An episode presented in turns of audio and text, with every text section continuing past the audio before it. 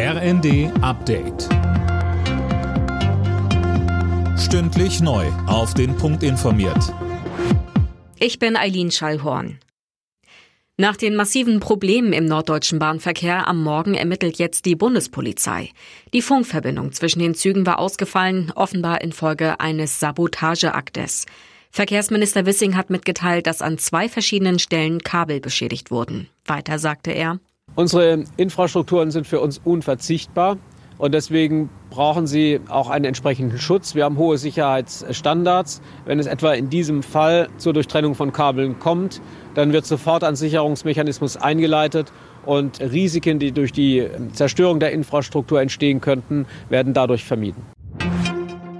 Auch NRW wird bis auf weiteres keine Menschen mehr in den Iran abschieben. Grund sind die aktuellen Proteste und das harte Vorgehen der iranischen Sicherheitskräfte. Nordrhein-Westfalen stehe solidarisch an der Seite der Iranerinnen und Iraner, die sich für Frauenrechte, für Meinungs- und Versammlungsfreiheit sowie gegen Folter und die Todesstrafe einsetzen, sagte NRW-Flüchtlingsministerin Paul.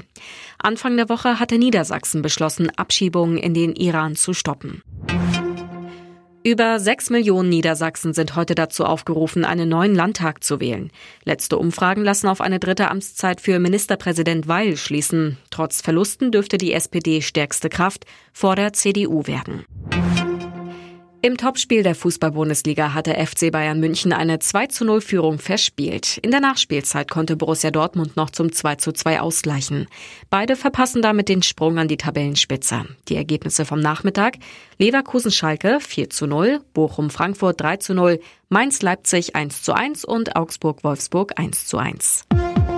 Alle Nachrichten auf rnd.de